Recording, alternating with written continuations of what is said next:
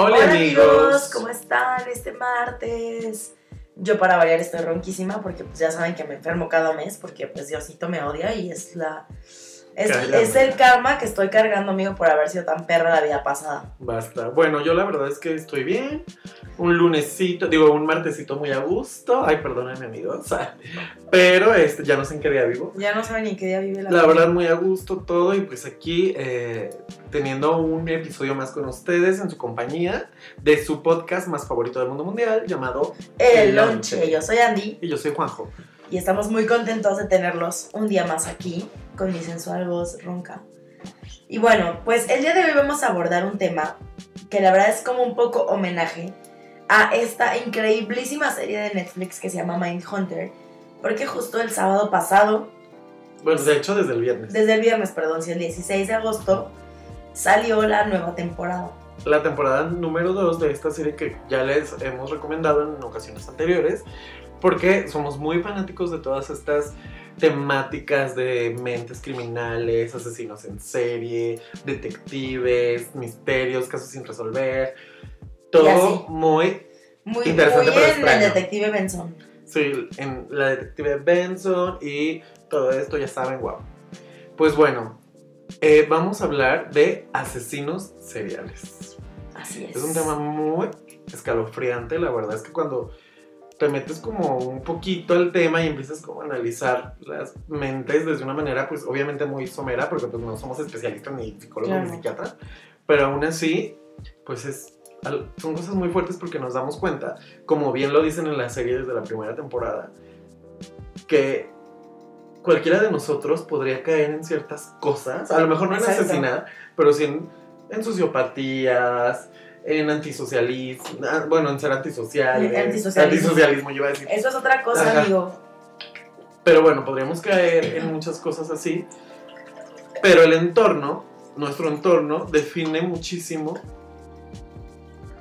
hacia dónde nuestra, personal, se, nuestra personalidad perdón, se dirige. Se dirige, exactamente. Entonces, pues, Pero bueno, para entrar ya en tema, vamos a empezar aclarando términos y todo muy padre. Sí.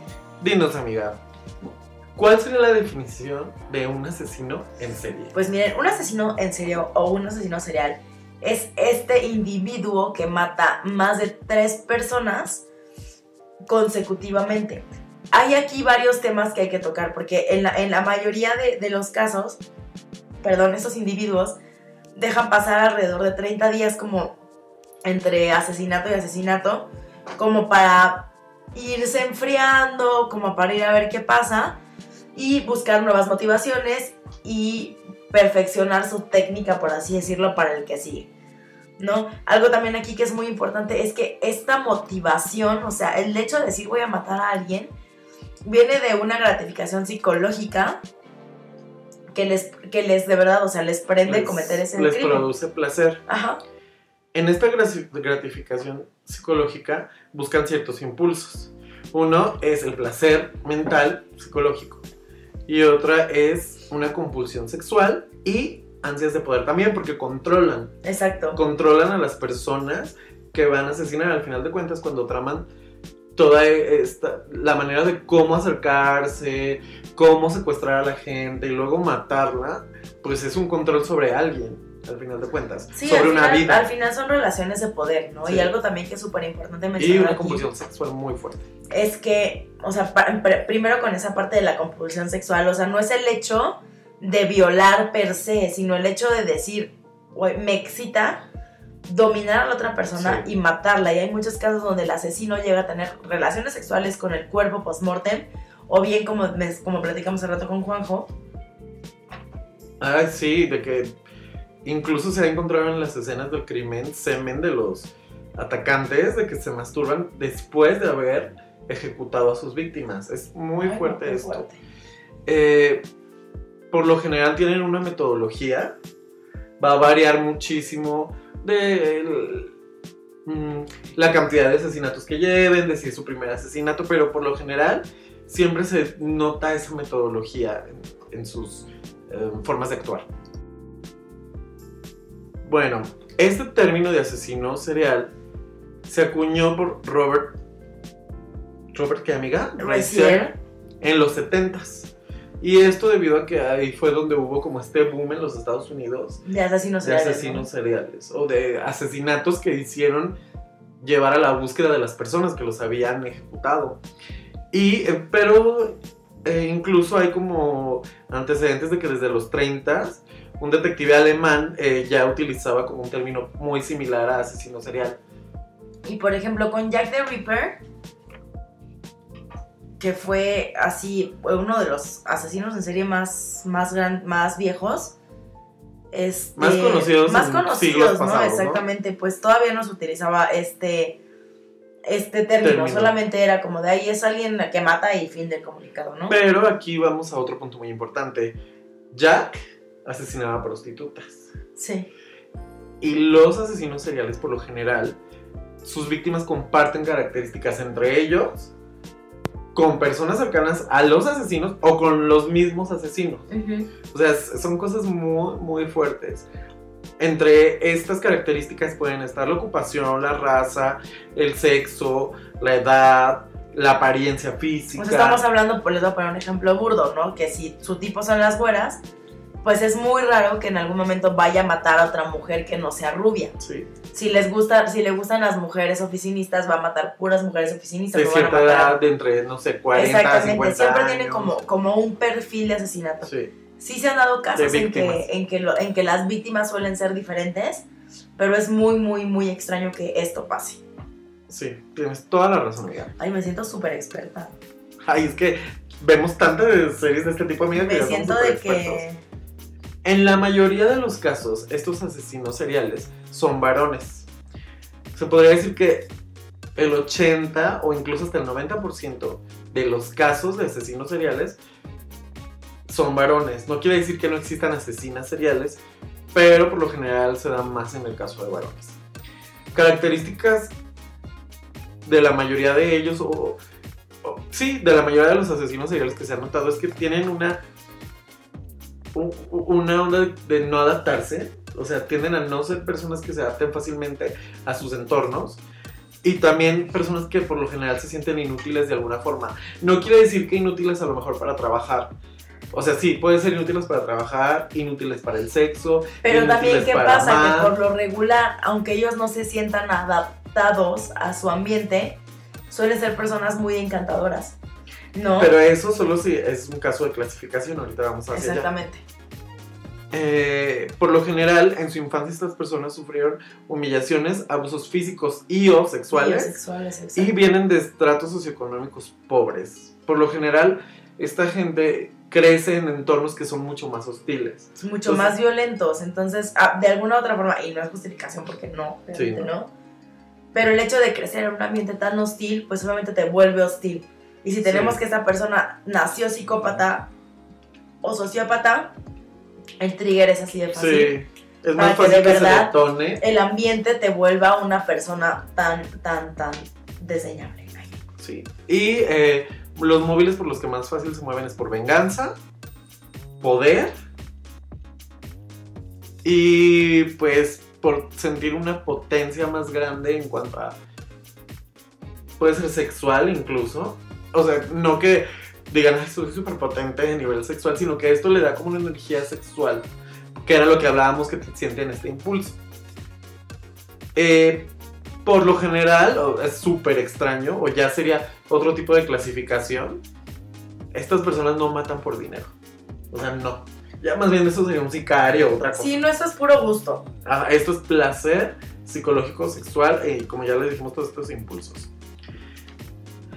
Por lo general, como hace rato comentábamos Andrea y yo, estas personas no son empáticas, son sádicas de hecho.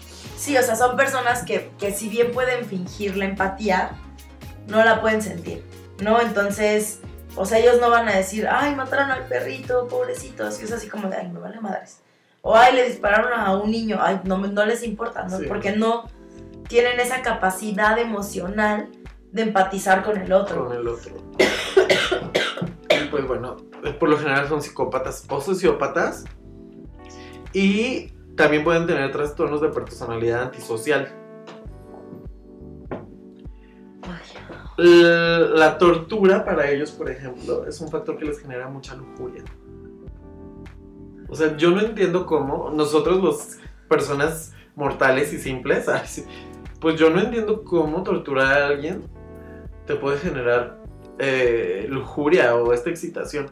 Bueno, tal vez hay gente que me diga, ay, pero si luego en los juegos de errores la gente se agarra fuerte o, Sí, o sí, se sí, pero estamos hablando de que, o sea, aquí, si bien es una dominación y está bien porque es consensuada, esto ya llega a unos niveles de, pues obviamente ya es matar, o sea, ya no es... Incluso se utiliza la palabra mutilación. mucho. Sí, Porque a muchos de ellos les ge- generan fetiches cortar partes del cuerpo de sus víctimas. Y es súper, súper fuerte esto. Y además, este, estas personas tienden a torturar por largo tiempo. Ay, perdón. Le- usted disculpe. Mientras más tarden en matar a su víctima, más es su excitación, la mayoría de las veces. Sí lo hemos visto en Criminal Minds, o sea, que, que siempre dejan a la, a la víctima unos 2, 3, 4, 5 días viva y ya después se deshacen de ella para conseguir otra. Ay, no, está súper fuerte porque aparte, amigos, es muy fácil detectar en una persona, para alguien entrenado, obviamente, porque desde muy jóvenes comienzan con fantasías de cómo asesinar. No lo hacen, no lo perpetúan, pero sí tienen constantemente este impulso. Es como cuando dicen que tienes el... el- el- ay, ¿Cómo dicen esto en psicología? Que es como... Cuando tienes la pulsión de muerte. Ajá. Ellos tienen una onda parecida, pero con los asesinatos. Que siempre, o sea, eh, sobre todo durante su adolescencia, porque como esto se liga mucho a la onda sexual, y claro, adolescencia es cuando uno anda con las hormonas a todo lo que da. Ahí es cuando más ellos empiezan a tener sus alucinaciones o sus fantasías en cuanto a cómo asesinarían, cómo, eh, desde cómo escogerían a su víctima, empiezan a fantasear muchísimo. Y en muchos de los casos, por eso, son muy metódicos, porque ya lo tienen planeado desde años antes. Ya solo fantasía, solo Ay, de no. fantasía, pues. No, no, no, qué fuerte. Por lo general, les gusta leer historias que tengan que ver con tortura y con dolor. Y pues obviamente son características que no, si bien no son como, no, no son 100% aplicables a todos los casos, sí son muy recurrentes en la mayoría.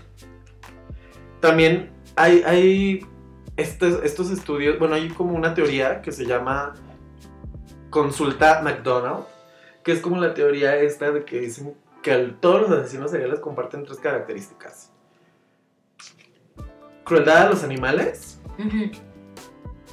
Piromanía. piromanía ujú, y eneuresis, que es hacerte pipí En la cama En la cama. grande, ¿no? en edades donde ya no es normal. Esto es decir, no si su niño Amigos, tiene soy una 4 o 5 psicópata. años. Ay, si no te creas. Ah, No quiere decir que si su niño tiene 4 o 5 años y se hace pipí en la cama es que sea psicópata. Obviamente no. Pero si tienes ya 12 y, y matas animalitos. 15 y- y 20 es una una Un característica, sí. Sí, digo, también puede a digo, también- pero también eso es se ha puesto un poco en duda también porque por ejemplo la neuresis también se da mucho en gente que ha sufrido de abusos sexuales. Entonces, ah, ahí hay como eh, un poco de diferencias entre los expertos, pero bueno, esto es como teorías que se han eh, fundamentado a través de los años y que les han servido. Y ahora algo Y que han sido como probadas. me parece importante mencionar, amigos, es que los asesinos seriales no se crean que nacieron así con el nuevo siglo, ¿eh? No. Sino que a lo largo de la historia ha habido varios asesinos seriales, como por ejemplo en Gilles de Rau, eh, que era uno de los hombres más ricos de Francia en el siglo XV, y que se sabe que él secuestró y violó a más de 100 chavitos. Sí.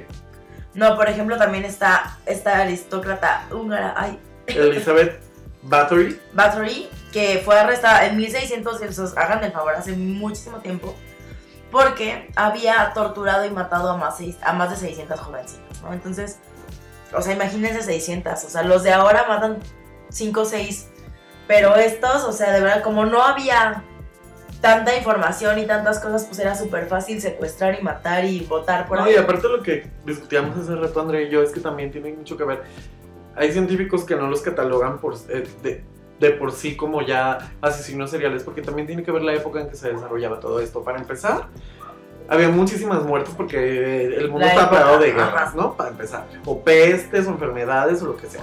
Y número dos, estas dos personas están ligadas también a cosas que en aquella época se creían que eran enfermedades, como la homosexualidad o ciertas eh, preferencias sexuales, no solo, no, no preferencias, más bien como perversiones sexuales que clasificaban como del demonio. Entonces también matar a la gente con la que tenían relaciones era una manera de deshacerse de su evidencia. Entonces también por eso no los catalogan totalmente como asesinos seriales, sino que también lo hacían de alguna manera por sobrevivir en la época que les tocó. Pero aún así, oye, 600 personas. Bueno, aunque la iglesia mató más, pero bueno. Bueno, pero no fue un cura. Pues sí, no, no fue un cura, fueron todos los curas. Exacto.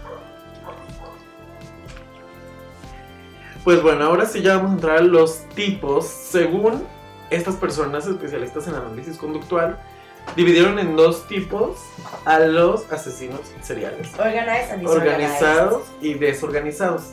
Vamos a entrar. A ver, amiga. Una persona tipo organizado, bueno, un asesino serial tipo organizado, ¿cuáles serían sus características? Pues sus características es que es muy organizado. Pues sí, realmente sí. Pero la número uno es que tienen un coeficiente intelectual muy Súper alto, exacto. Tienen que Son ser mayor de encantadoras. 110. Son personas encantadoras, que, o sea, como el Ted Bundy, por ejemplo. Ah, él era O organizado. sea, que tú lo ves y dices, bueno, es que este hombre es guapísimo. Bueno, en la persona no lo encuentro guapísimo. Pero hay mucha muchacha que sí lo encontraba. Es que, amiga, si te fijas en su fenotipo de persona, para la época, era como el galán de la época. Exacto. Un hombre guapo, simpático, que te hacía reír, que te hacía sentir como. Que era tranquila. elocuente, sabía cómo hablar, sabía- exacto. o sea, no era como de estos que típicos eh, matones que luego los ponen en las noticias a querer dar declaraciones y están, sí, no, sí, ajá, sí, pues sí. No, este hombre se comunicaba perfectamente, sabía cómo manejarse ante, ante una cámara y ante un jurado, entonces a todo el mundo lo tenía, bueno, embelesado y compradísimo. Exacto. Por lo general, los, este tipo organizado sería este tipo de persona que todos los vecinos dirán, pero si era una persona increíble, agradable, pero si- ¿Cómo que lo andaba Ajá, matando? ¿Cómo que la andaba matando? Si era un tipo de lo mejor. Pero si yo tuve la fiesta de 15 años con mi. Fue mi disculpe, Ajá, de, así, tal cual. Fue mi chambelán casi casi. De hecho, hasta pueden estar casados y tener hijos. Exacto. Este tipo de asesino serial, por así decirlo, sería como el que pasaría más desapercibido ante los ojos de la mayoría de las personas. Por eso son organizados. Son muy, mucho más metódicos y tienen gran confianza en sí mismos. Ellos mm, matan mucho más sádicamente porque todo lo tienen tan calculado que son los que más tiempo tardan en matar a sus víctimas. Exacto.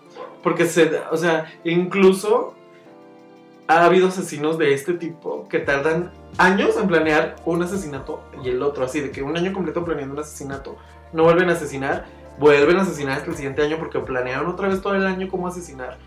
Y obviamente esto hace que sea más difícil encontrarlos. Exacto. Por lo general estas personas de tipo organizado lo planean tan bien que podría ser casi una trama de novela, amigos. De que incluso llegan a involucrar a gente que no tiene nada que ver, de tan buenos que son para mentir, para no dejar huella y para implicar a otras personas con pruebas falsas. ¿no? Son sociables, amigables, amantes, buenos amantes, aparte. amigo, creo que soy asesina serial. Organizada. son eh, impulsivos, sea, sea, aquí hay como una contradicción. Pero ha pasado que después de muchos años de ser como muy correctos en su manera de actuar en cuanto a sus asesinatos, pues, luego se empiezan a volver un poco impulsivos. Pero es que más bien entra como esta parte de la desesperación, de que no le sale tan bien lo que todo lo que Sí. tenía planeado. Este, Es este capricho sí. y esta frustración lo que los lleva a ser impulsivos. este tipo de asesinos, si algo no les sale bien, sí, como que pierden la cabeza. Ujú. La realidad es que sí. Bueno, esto sería el tipo organizado. ¿Y cuál sería el desorganizado, amiga? El, el- el tipo de asesino eh, desorganizado son los que por lo general tienen un IQ bajito Bajo. o mediocre, por así decirlo. entre 80 y 95, ¿no? Entonces, estos son los que cometen los, los crímenes impulsivamente, o sea, de que ven que está ahí la Estos sí, muchacha siempre son impulsivos. y llegan y la matan y la violan ahí sin darse cuenta, sin importarles si dejaron el ADN, si las rasguñaron, si esto y el otro. Simplemente lo cometen, pero tienden a tener muy buena suerte estos hijos de la chingada. Es que ellos ven la oportunidad. En el Exacto. caso de los asesinos organizados, ellos van directo por una presa, la tienen ya en la mente, Ajá, la investigan, la tienen muy vigilada días antes, meses antes, años antes, pero en este caso en el desorganizado, más bien aprovechan la oportunidad. Si un día resulta que van por una carretera en la noche y hay alguien ahí que diga, ahorita puedo matar sin que nadie me vea, Ahí, ahí lo lo van a hacer, exacto. Exacto. Y por lo general ellos son muy de rituales. Son estas personas que les digo que tienden a guardar cosas de las que víctimas. se llevan el souvenir. que se llevan su souvenir, ya sea algo físico en cuanto a Algo más bien que algo material Ajá. o partes del cuerpo. Ay, guacala. Como puede pasar de que luego encuentran dedos o dientes o como en Sharp Objects, ajá, amiga, ¿te sí. acuerdas? Ay, no, Ay, qué no, qué buena serie. Sí. Ay, no, ya ven, amigos, nos encanta todo esto de los asesinos seriales, basta. Y pues bueno, estos serían los dos tipos de Asesino. asesinos. Y también hay eh, ciertas características psicológicas que clasificarían en cinco mm, desórdenes mentales a estos asesinos eh, seriales. Los voy a decir rápidamente para ya no entrar tanto en detalles. La esquizofrenia. Los misioneros, Que era algo que que- tú estabas ajá. diciendo la vez pasada, amiga. Sí, que son esas personas que de verdad se creen que tienen una, una misión en el mundo, como exterminar a todas las rubias. O, como- exterminar, no. Y le- también les dicen misioneros porque tienen como una onda de querer limpiar, según ellos. Exacto, De que, ay, voy a por todo, como Jack el Destripador. exacto. Quiero limpiarlo de prostitutas, quiero limpiarlo de homosexuales, quiero limpiarlo de gente negra. O sea, es como, Exacto. tienen una idea como casi de que son enviados de Dios. Están los hedonistas, Que esto es por el simple placer, obviamente, como la palabra lo dice, es hedonismo puro. están los de lucro, que pues ahí más que asesino serial entraría, sería como un asesino a sicario, sueldo sicario. Y los que cometen el asesinato por poder, poder y control. Que los más comunes serían el esquizofrénico, el hedonista y el de poder y control. Que bueno, Porque muchas veces los misioneros, por ejemplo, tienden a ser esta clase de asesinos que matan en masa. en masa. Entonces, que una también es otra bomba, una clasificación. matanza, exacto, ¿no? O sea, entonces... Incluso Charles primos, Manson. pero no... Charles Manson podría ser un poco asesino misionero porque aparte él tenía toda una comuna de gente Exacto. que lo seguía. Exactamente. Pero bueno, vamos a entrar un poquito a detalle a quiénes han sido los asesinos seriales más importantes de la historia de la humanidad. Pues por ejemplo, tenemos a Ted Bundy, que ya hablamos de él, que era este hombre muy, este, Sensual. Ay, muy sensual y elocuente. Déjenme encuentro la página. Tenemos también a este, de donde se inspiraron para sacar al payaso eso, que era este hombre, ¿cómo se llamaba? Se El payaso payaso. asesino, John Wayne Casey, que era un depredador sexual y que en 1968 fue condenado a 10 años de prisión por asaltar sexualmente a dos jóvenes.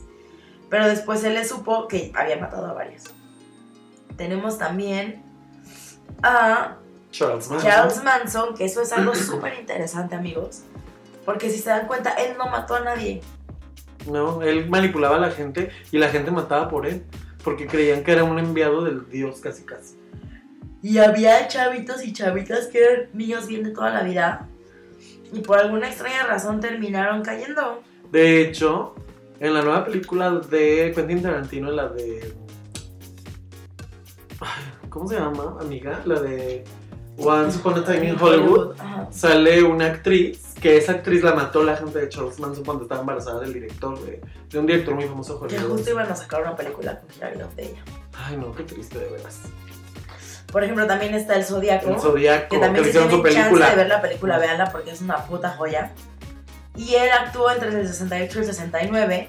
Y, con- y aunque parecía que eran crímenes sin conexión, al final se descubrió que mató 37 personas en un año. Pero este era demasiado organizado porque su conexión, la, con- las conexiones que tenían eran muy complejas. No era así como de, ay, todos son eh, caucásicos de 30 años. No, Exacto. o sea, y también algo, algo súper interesante dentro de.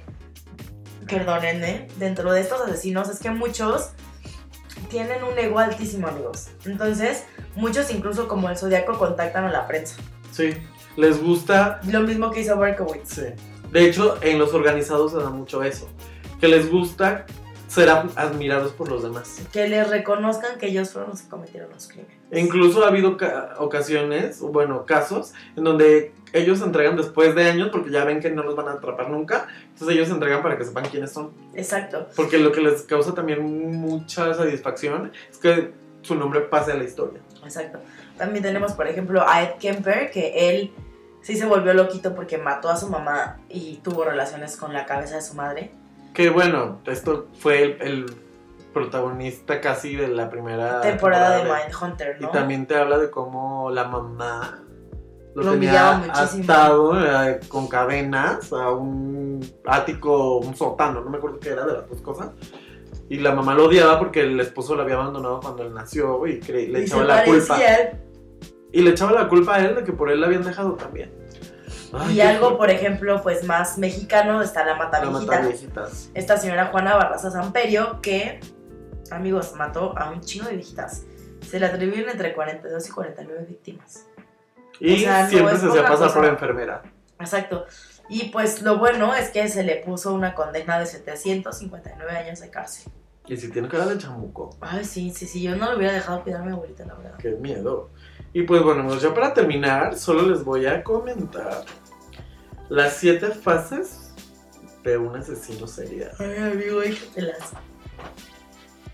Fase número uno, aura. Es cuando ¿Significa? viene toda esa inspiración de que empiezan a tener fantasías con cómo asesinar. Puede durar desde la adolescencia hasta un año antes de su primer asesinato. Está súper fuerte, ¿no? Búsqueda. Aquí es cuando definen. Ay, va a sonar súper de que trabajo en publicidad, pero bueno. Cuando definen su target. Cuando definen a Qué maldito, Juanjo, pero tipo sí. de personas van a asesinar, pues sí. Seducción. Cuando tienen acercamiento con varias de las personas que encajan en el tipo que ya definieron que es como su blanco, ahí solamente ahí como que medio interactúa para ver cómo les puede llegar. Casa. En la casa ya define puntualmente, va a ser ella, O él. va a ser él, va a ser aquella, o va a ser dos personas, o ahí ya define. Captura, obviamente cuando ya va por la víctima, asesinato. Y la última, obviamente asesinato, pues es cuando ya los asesina. Y la última es la depresión. A la mayoría de los asesinos seriales les llega una depresión, pero no crean que es porque se arrepientan y pierden el Sí, sí, movimiento. No, les llega porque, amigos, ellos de tanto estar como imaginando el placer que van a tener cuando asesinen a alguien, Discúlpenme. ya cuando lo logran, se dan cuenta que no fue tan placentero como creían. Y entonces vuelven a buscar a otro para volver a sentir ese placer. Es que digo, siempre, siempre la fantasía es mejor que la realidad en estos, en todo caso. Sí, está súper fuerte, amigos. Y bueno, es un tema muy interesante. La verdad es que está muy increíble que hayan desarrollado todos estos métodos para el análisis de la conducta de este tipo de personas. Es muy interesante ver cómo la mente humana puede tener tantos eh, recovecos y tener ser tan compleja, pues, para que una persona llegue a hacer este tipo de cosas tan terribles, debe ser una mente muy desviada de alguna manera Sí, o enferma. la neta es que sí, amigos. Y pues nada, si ustedes sienten que tienen esos impulsos, pues vayan al psicólogo y al psiquiatra porque no está bien. Sí, sí. la verdad es que sí. Y de hecho ya como así como dato cultural número 20, ay, sí. Eh, yo una vez leí un estudio, amiga, que decía que todas las personas que están expuestas a la vida pública tienen algo de sociópatas o psicópatas. Porque una persona que tiene la mente muy sana no aguanta tanta Tanta exposición. exposición, sí. Entonces, por, por lo general, los políticos tienen rasgos socio- sociópatas o psicópatas. Y los artistas también. Los cantantes. Ajá, todo lo que se cantantes, actores. Sí, todo lo que Más los cantantes porque la realidad es que están más expuestos a millones de personas, pero también los actores y así. Y pues bueno amigos, re- realmente sí, eh, si ustedes detectan este tipo de cosas, no solo en ustedes, en otro tipo de personas, pues eh, o aléjense. Ay, Exacto. Digo, también luego uno es muy paranoico y nosotros que luego vemos muchas historias de esas. Yo he pensado que el amigo del Tinder los va a secuestrar y los va a matar. No, pero sí hay que ser bien cuidadosos porque luego con todo esto de las redes sociales y las aplicaciones, uno nunca sabe a quién puede conocer. Siempre manden su ubicación en tiempo real, amigos. Ay, es no, mi consejo, mi consejo más grande. No, y la primera vez que se ven con alguien, véanse en lugares públicos. Y cerca de su casa para que Sí. si tengan la oportunidad de correr. Algo, pues o cerca de alguna estación de policía o yo qué sé. Pero Ay, bueno. amigo, los policías no nos cuidan. Ay, bueno, ya es otro tema que vamos a tratar. Pero bueno, nos vamos a una canción y Volvemos.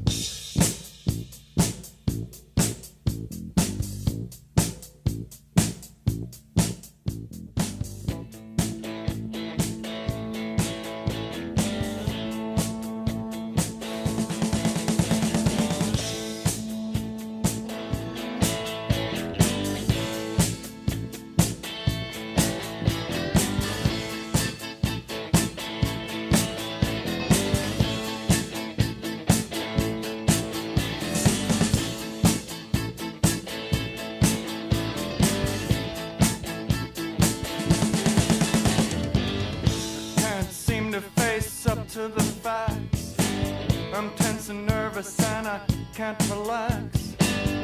Can't sleep cause my bed's on fire. Don't touch me, I'm a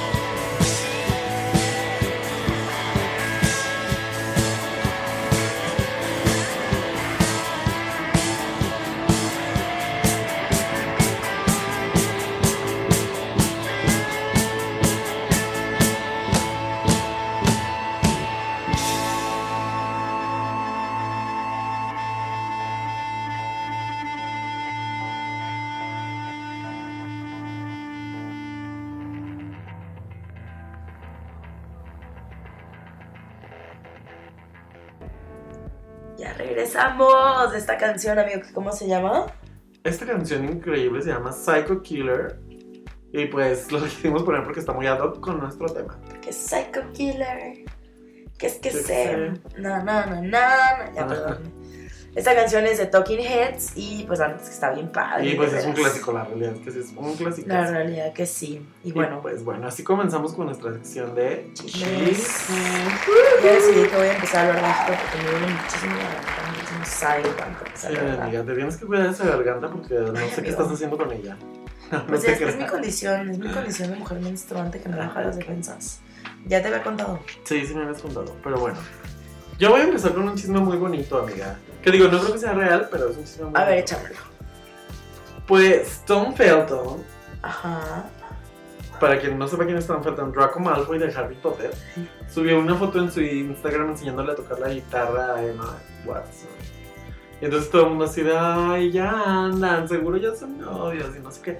Pero la realidad es que yo, si te metes al- a, las redes sociales de ambos, Siempre han mantenido una ajá. amistad muy estrecha. De hecho, creo que ellos son los que más se han visto, ni siquiera con Daniel Radcliffe, ni con... Ni con papi Ron Weasley. De hecho, creo que Tom Felton es el que es más amigable de todos, como que es Sí. el más buena onda, porque él tiene fotos con ella, con Ron Weasley, que no me acuerdo cómo, a Rupert Green, con Daniel Radcliffe. Con, con Daniel Radcliffe, con este, ay, el que dice que se puso súper guapo. Long Bottom. Ajá, no me con- acuerdo con- se llama. Matthew Lewis.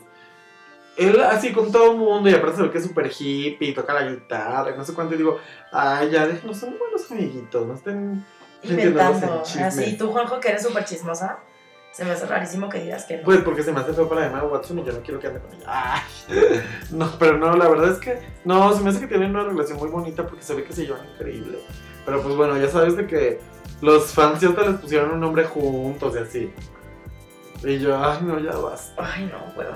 Sí, la verdad está muy Pues bueno, amigos, yo les tengo un chisme que más que un chisme es un anuncio, porque si no sabían, Animales Nocturnos, esta increíble película, ya está en Netflix. ¿Ya está en Netflix Animales Nocturnos? Ya está en Netflix, amigo. Esta increíble película del año 2016, dirigida por Tom Ford, que para los que no saben es un el diseñador y director creativo de Yves Saint Laurent y Gucci. Ay, sí, no, amo y que también tiene otras películas bastante interesantes de Estuvo en Gucci hace mucho tiempo, pero bueno. Esa película, amigos, échenle un ojo. No, no saben qué forma tan increíble de mantener el suspenso y de traerte de los huevos. Qué manera tan increíble de, de tratar una trama así, de- tan sutil, pero al mismo tiempo tan fuerte, contenida en unas cosas, pero estrellando en otras. Ay, no, la Bueno, ya parece recomendación, pero no. El chisme es que la pueden ver en Netflix, entonces, si no tienen nada que hacer el fin de semana, corran y echen un ojito y la van a disfrutar un montón. Ay, muy increíble.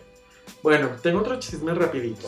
A ver, échatelo. Pues, ay amigos, como siempre, México, capital del mundo. Ay, sí, CDMX, capital del mundo. Pues Björk y Ezra Miller estuvieron en la Ciudad de México otra vez, caminando por todos lados y no me los encontré. Maldita vida.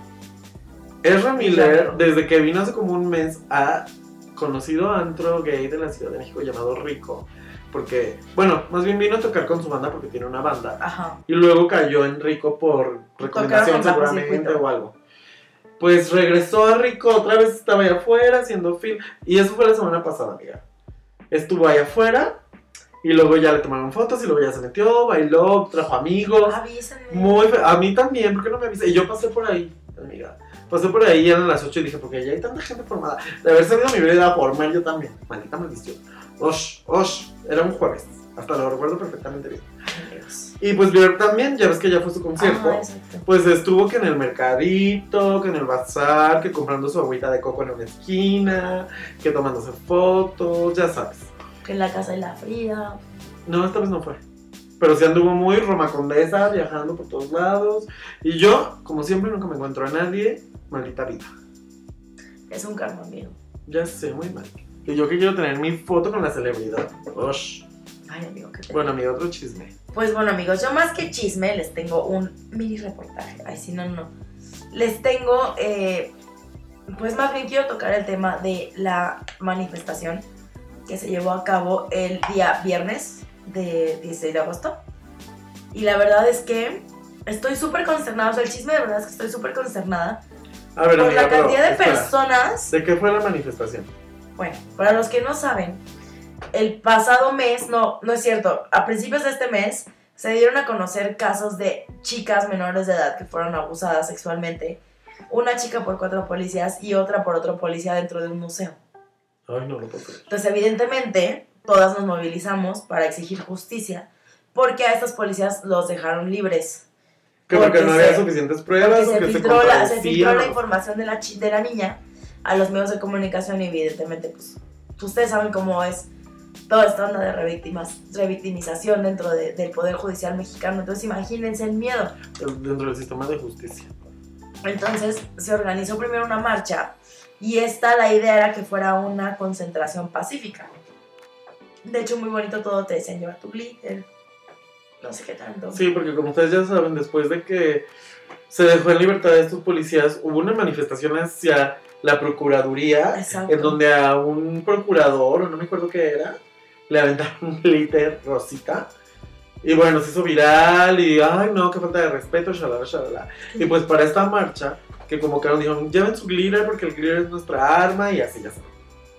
Exacto, pero evidentemente durante la protesta, la protesta se volvió bastante violenta.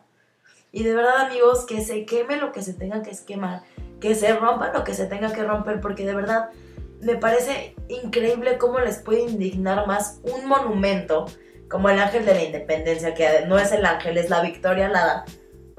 Todo lo que representa en un país donde las mujeres no somos libres, donde de verdad tenemos que caminar, si aunque sean 10 metros a tu carro, tienes que caminar con el taser en una mano y la llave en otra porque no sabes si te van a agarrar, si te van a violar o si te van a desaparecer, sin importar la hora del día. Está terrible. la. Entonces, de verdad, amigos, o sea, hagan un poquito de reflexión. Las paredes se limpian, los vidrios se vuelven a poner, las paredes también se pueden pintar, pero una niña o una mujer que ha sido violada no, no vuelve a ser la misma. Y una mujer que ha sido Asesinada, pues no la van a revivir. no la van a revivir. Y una mujer que ha sido desaparecida jamás en su puta vida La van a regresar. la van a regresar porque la, la cantidad de, de- de familias en este puto país que no saben qué fue de sus hijas es, es, Es es enorme, enorme. es inconmensurable. O sea, de verdad ustedes no tienen idea. Entonces yo los invito a que hagan este ejercicio de reflexión y no se esperen a que le pase a su mamá, a que le pase a su hermana, que le pase a su prima, para sentir un poquito de empatía. Porque de verdad amigos, la historia nos ha enseñado que solo siendo radical se cambian las cosas. Pidiendo permiso no. Pidiendo permiso no cambia nada. Ya, perdónenme. Sobre todo en este país, miren, la verdad es que yo veía a gente muy alterada por esto de la destrucción y la vandalización y no sé qué. Y sí, a lo mejor no nos encanta, a mí no me encanta ver a la ciudad así, lo que sea, pero Andrea tiene un punto muy grande y por eso yo no les debato nada de lo que hicieron. Porque al final de cuentas, somos un país tan egoísta que hasta que nosotros estamos en esos zapatos, tomamos acciones o tomamos conciencia, deja tus acciones, conciencia de la gravedad del asunto. Entonces yo no me quiero esperar a que me pase cercanamente O sea, amigo, te voy a decir para una que cosa. esto pase por mí. Hay que más probabilidad de que te reviente. violen y de que te maten en este país a que te dé cáncer de mama o que te dé VPH. Por mí, Así. entonces que revienten lo que sea, si de esta manera las van a voltear a ver y van a, a- a Y poner mira- cartas en el asunto. Y mira que ya conseguimos algo porque al final del día la Unión Europea ya dijo que va a destinar un presupuesto para luchar contra los feminicidios en México a raíz de las protestas y nuestra gobernadora Claudia Sheinbaum ya dijo, ya se reunió con estas feministas Bueno, para- alcaldesa porque ya es una alcaldía. alcaldesa. No, pero sí es gobernadora. No. Porque es de nuestras alcaldías. Ah, ¿no? O sea, ya se reunió con un comité de mujeres feministas para buscar protocolos de acción para evitar que esto pase. Porque al final del día sí estamos todas expuestas, pero las que están más jodidas son las mujeres pobres. sí, Entonces hay que hacer algo. porque como ya ya. sabemos, en este país si no tienes dinero no se mueve nada.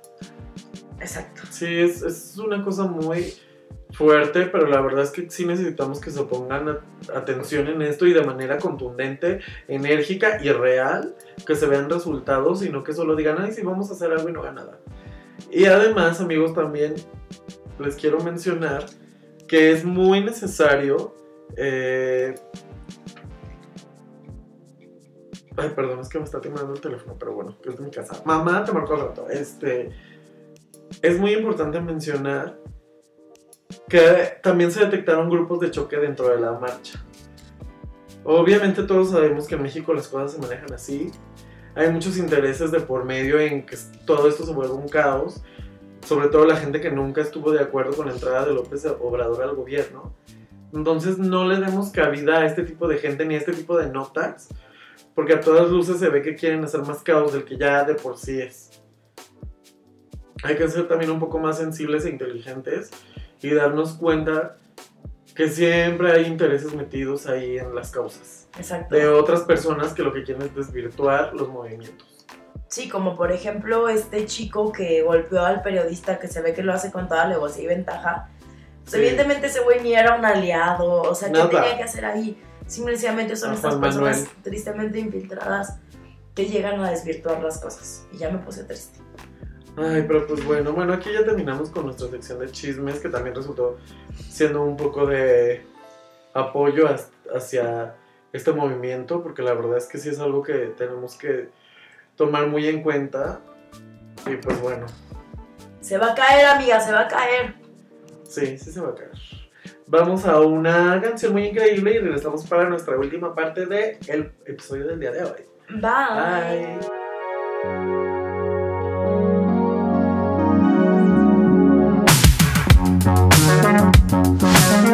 Bye.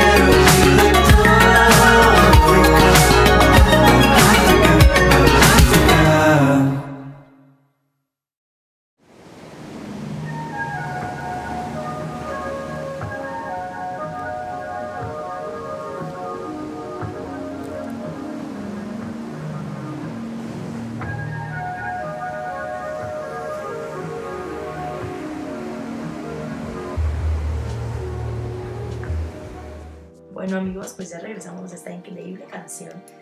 De verdad me encanta decir increíble canción porque siempre ponemos canciones súper padres.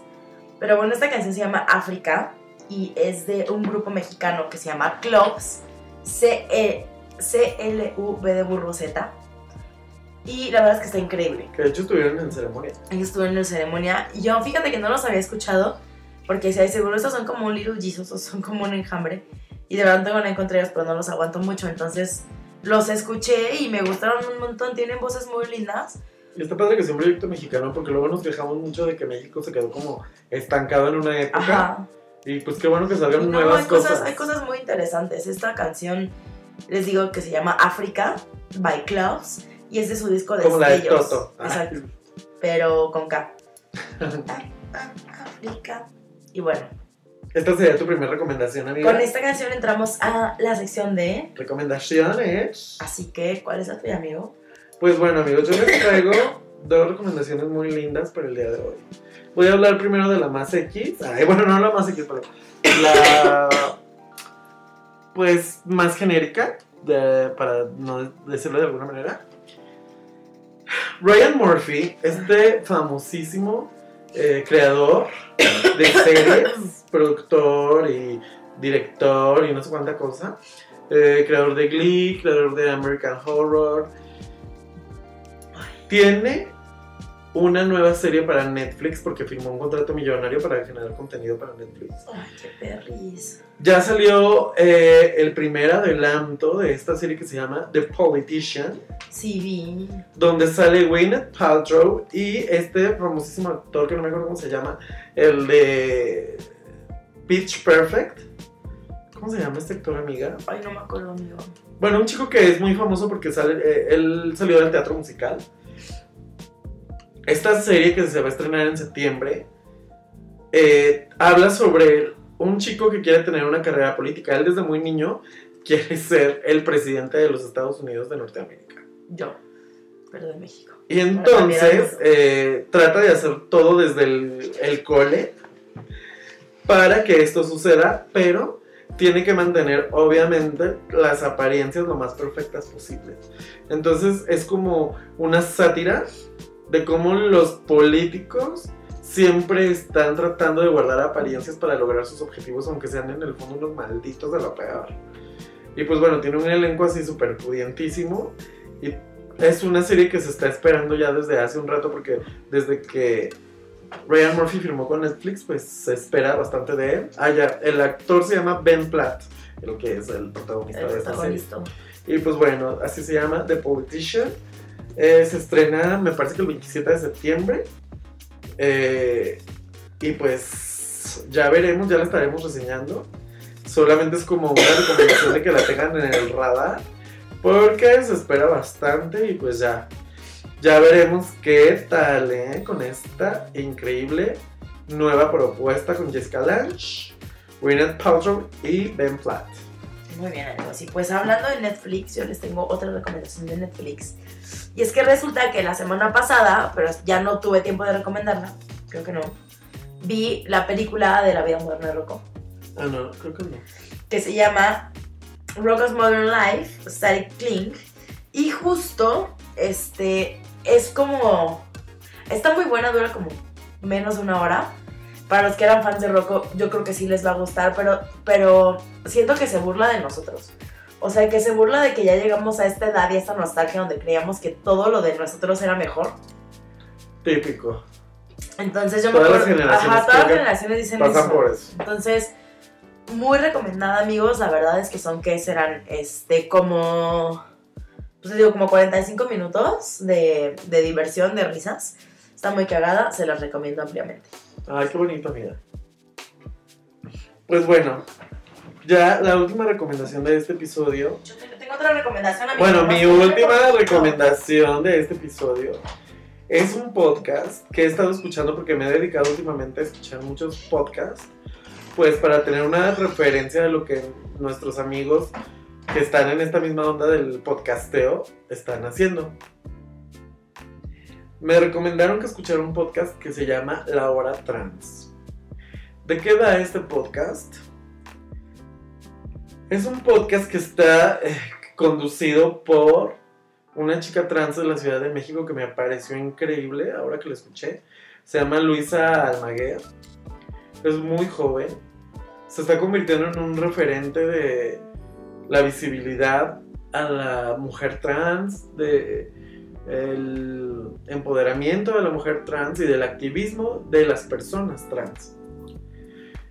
Este podcast que se llama La Hora Trans o de nombre La Hora Trans, obviamente trata de temas de diversidad que tienen que ver con la comunidad trans de nuestro país.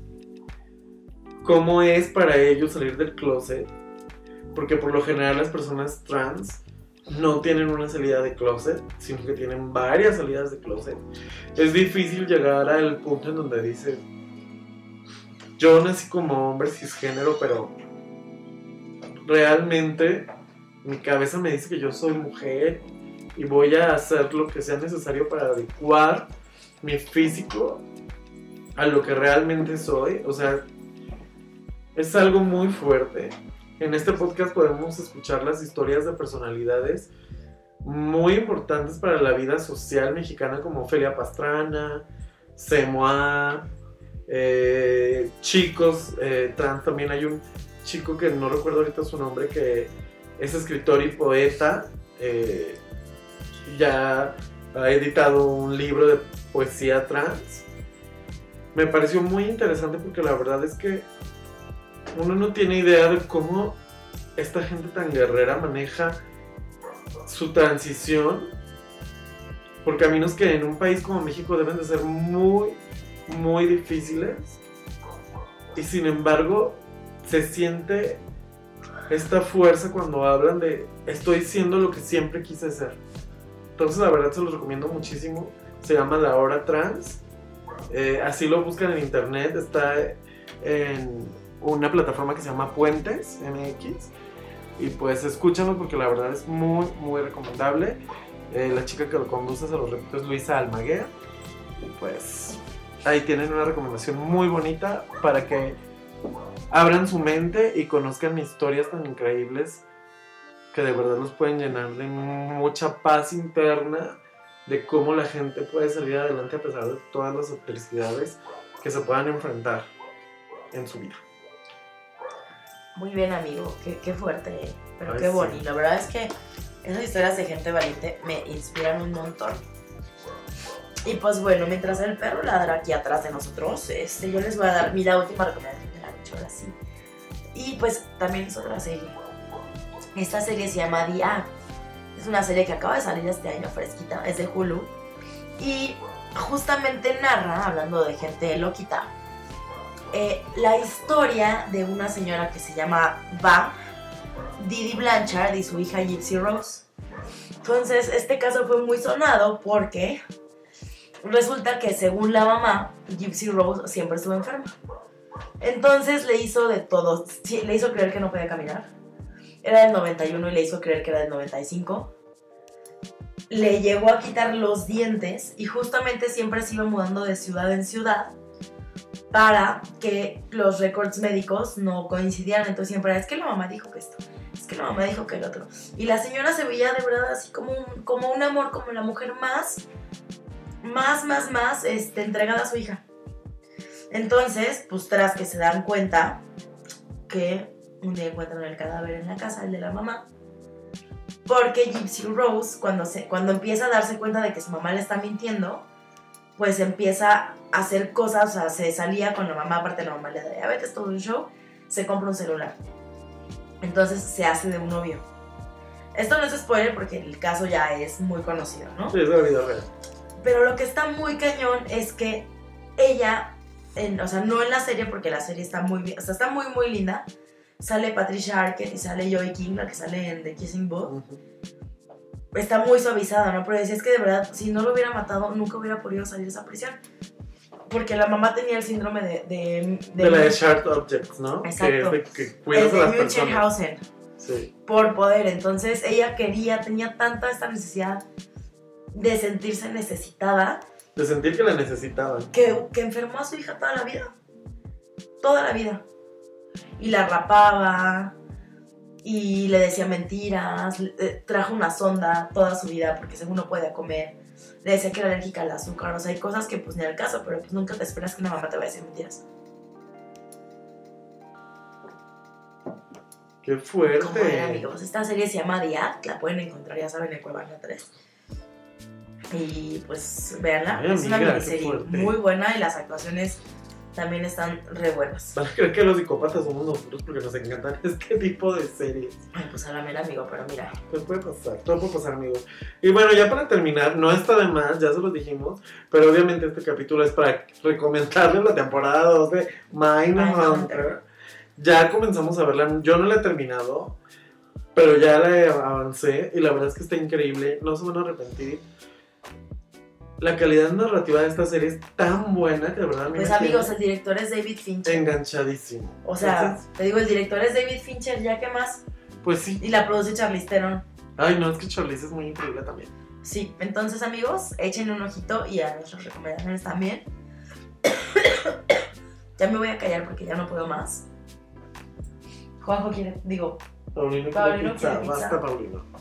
Pues bueno, hasta aquí quedó, llegó el episodio número 45. Recuerden que estamos en Facebook, Instagram y Twitter. Búsquenos como el lonche. y también en iTunes, no bueno, Apple Music, Sí, SoundCloud SoundCloud. y Spotify como El Lonche. Escúchenos, recomiéndenos, opinen. Y pues los esperamos el siguiente episodio. Adiós. Bye.